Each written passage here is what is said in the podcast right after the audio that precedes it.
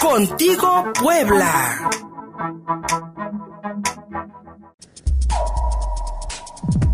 Entrevista.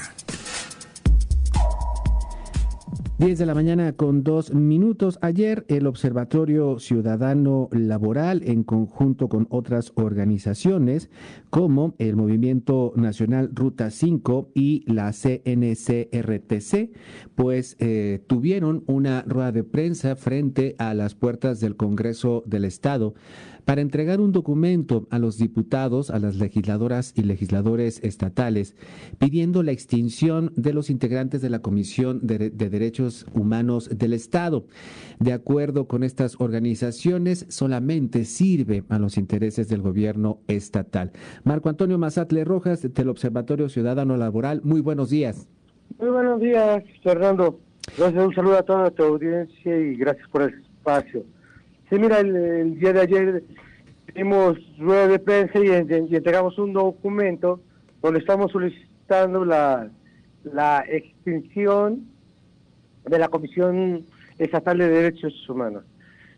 Si hacemos un, un poquito de historia de, los gobiernos del Moreno Vallismo, recordemos que este, que este señor Vadillo nunca nunca se pronunció o hubo algo, alguna alguna llamada sobre los derechos humanos. Yo recuerdo muy bien, nosotros teníamos un, un campamento en el Zócalo, estábamos pidiendo la, la salida de Medina Rosas, la libertad, que en ese momento la acusaba de haberse robado dos celulares, no sé si recuerdes. Sí. Que era, era una campesina de más de 69 años, algo, algo así estaba. Efectivamente, que es eh, opositora del gasoducto Morelos. Exactamente.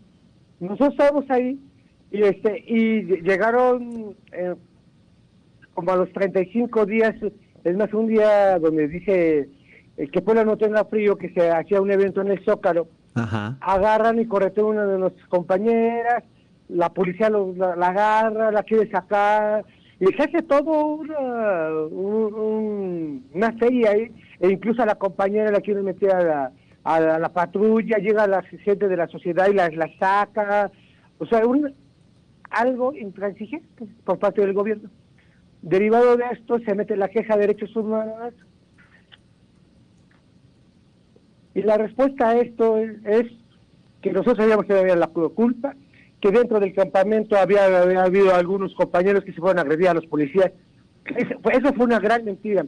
Después el otro caso, el caso de los niños, ¿te acuerdas que había unos chavitos de la UAP? Sí.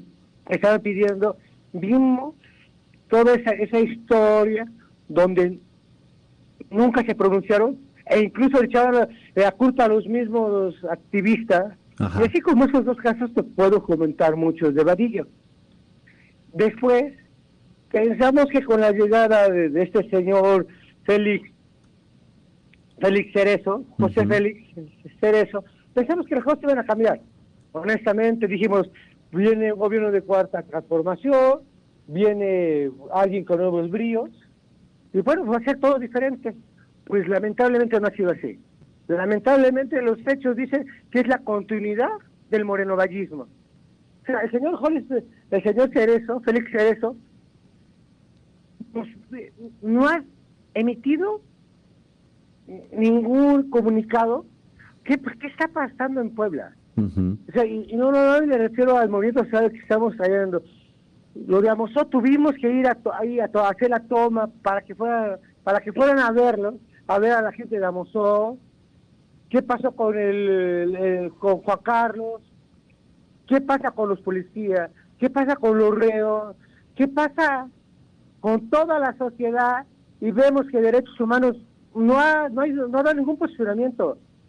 O sea, no es posible que haya una, una dirección de derechos humanos, o la Comisión Nacional, Comisión de Derechos Humanos en Puebla, y no, y pase desapercibido. O sea, el señor se voltea, yo creo que su historia, y no pasa nada. Yo lo vi hace como cuatro meses, Fernando, fuimos a verlo. Y él lo decía, ¿sabes qué? Es que todos mis... Ah, hay pronunciamientos en mi, en mi página de internet. Digo, oye, no, no tiene que ser por ahí.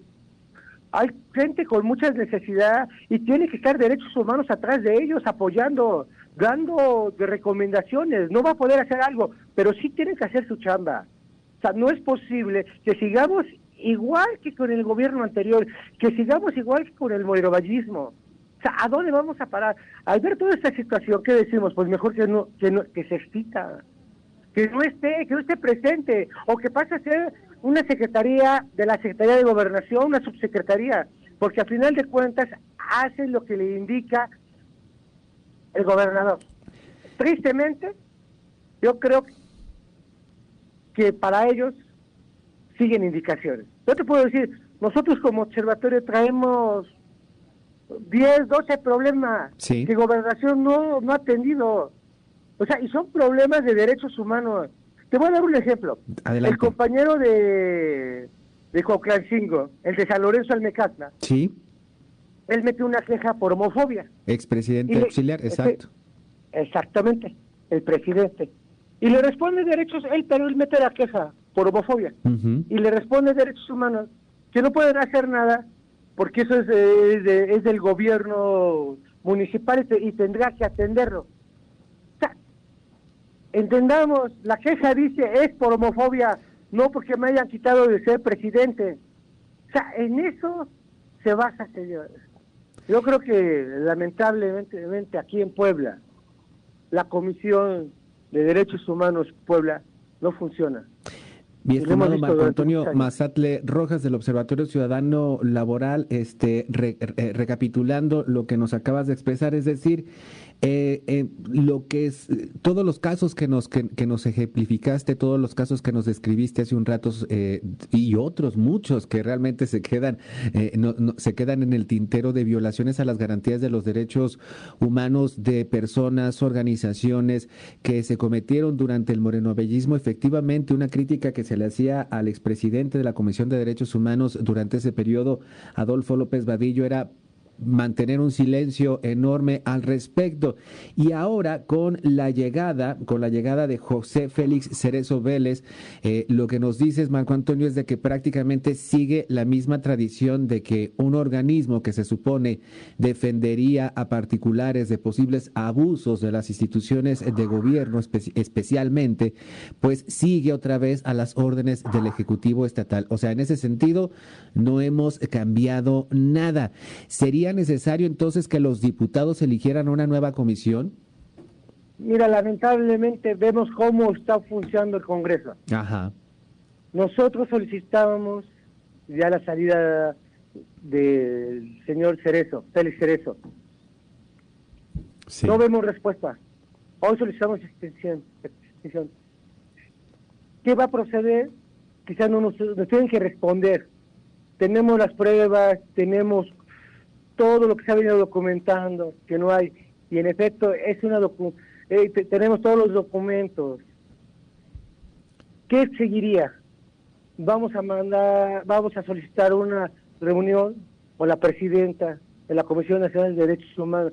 Tenemos que hacer funcionar, y si no funciona, que se vayan. O si no, funciona la, eh, la dirección o secretaría, no podemos permitir los poblanos que nos vuelva a pasar lo, mismo que nos pasó con el morenovallismo. Y pareciera que, que todo va en ese mismo camino. Todo va encaminado a que Puebla quede igual. Mi estimado Marco Antonio Mazatle Rojas, eh, hay casos ya eh, durante este periodo de gobierno eh, bajo las siglas de Morena donde se, ha, se han señalado encarcelamientos políticos. Yo creo que el más reciente pues es el de, el, de la aprehensión de 14 integrantes pues eh, de esta de esta organización de Amozoc Seguro entre ellos pues el abogado representante precisamente de esta, de esta agrupación, eh, que ya han sido señalados como presos políticos. ¿Podríamos ya estar hablando que durante este gobierno estatal se están otra vez violentando las garantías de personas que están siendo críticas con administraciones municipales, con la misma administración estatal. Es decir, esta tentación de echar la carga jurídica en contra de opositores no ha cambiado con los gobiernos de Morena. No ha cambiado. Y yo te podría decir que no es Morena. Ah, Son las personas que están representando. Al final la cuarta transformación en Puebla no se ha dado y se encamina a lo mismo, a lo que hemos estado viviendo. Hoy los poblanos podemos decir que hay una violación a muchos sectores, que hay presos políticos, claro que hay presos políticos, y no vemos una respuesta ni ninguna observación de derechos humanos.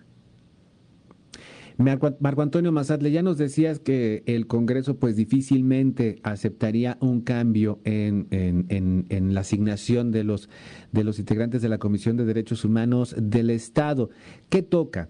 La, ¿Qué nos queda entonces? Eh, la, la, protesta pública, estar señalando constantemente eh, estas omisiones por parte del organismo que se supone nos defiende, repito, de la violación de nuestras garantías individuales por parte de las instituciones. Eh, nos, nos queda solamente eso y hablando también pues en cuestiones político-electorales, ¿no repercutiría esto en números negativos para la administración actual? Claro que va a repercutir. Yo te puedo decir cuántos municipios que están gobernados, que, que lo representa Morena, en qué parte está. O sea, hay problemas en, San Andrés con las autodefensas, hay problemas en Coaxingo, hay problemas de tierra, hay problemas con los policías, hay una serie de problemas que yo no entiendo ¿por qué no resolverlo? Muchas de ellas, son de diálogo y no lo quieren resolver. Aunado a esto, una entidad que podría dar, dar recomendaciones no lo hace, se queda callado. Vemos cómo está actuando el Congreso del, del Estado.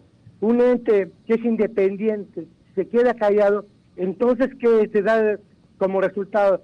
Simplemente está a las, a las órdenes del gobernador en turno. Y yo creo que de eso no se trata. Se trata de que estaría dando recomendaciones para recomendaciones, pero ni eso, no está haciendo su trabajo.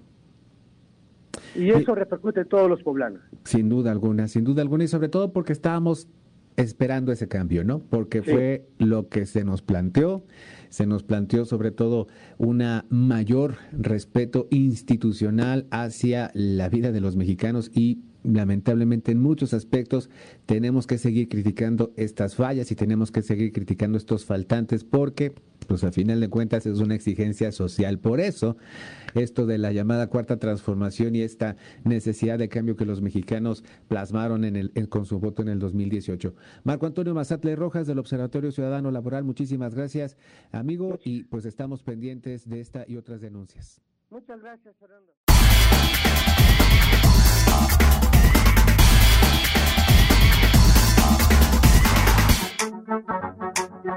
Contigo Puebla.